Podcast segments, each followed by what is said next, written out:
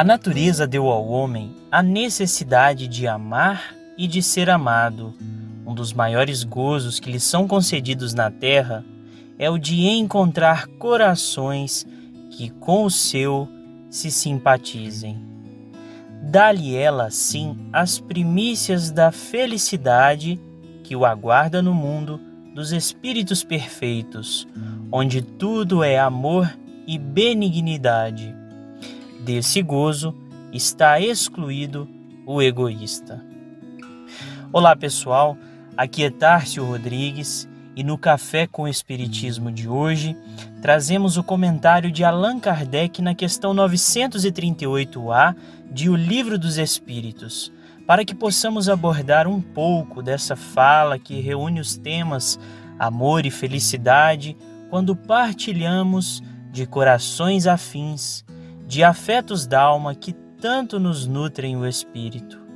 Na questão mencionada, Kardec pergunta aos espíritos sobre como lidar com as decepções oriundas da ingratidão, da incompreensão e se seríamos mais felizes se fôssemos frios, menos sensíveis, distantes das pessoas que nos cercam.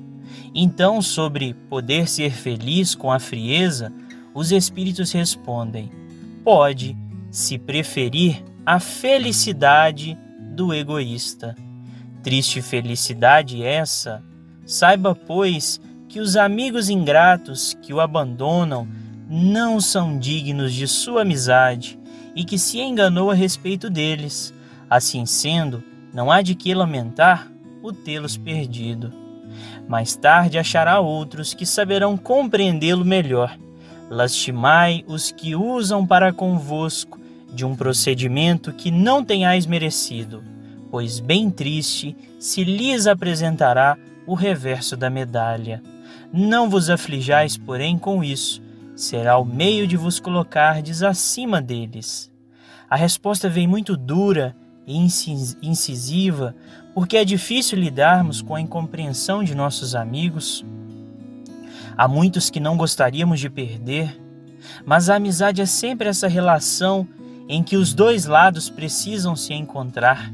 Por isso, quando um lado falha, o outro tem de ter muita paciência para entender as limitações e o tempo de reajuste. Kardec, em sua grande tarefa de inaugurar o pensamento dos espíritos, certamente teve de lidar com muita incompreensão daqueles que o cercavam mas no momento de tanta dificuldade, ele nos lembrou do quanto aqueles que nos trazem afeto verdadeiro nos fazem felizes. Felicidade essa que já nos permite entrever um pouco daquilo que nos espera no mundo espiritual se soubermos deixar de lado nossos interesses mais egoísticos. É por isso que, mesmo diante da ingratidão, saibamos ter espírito de renúncia e fornecer de nossa parte o máximo de afeto aos que nos cercam. Certamente esse afeto será o maior tesouro que partilharemos com os nossos amigos. E além de exercitarmos dentro de nós aquilo que de melhor podemos fazer, aquilo que é a essência de nosso Criador, que é o amor.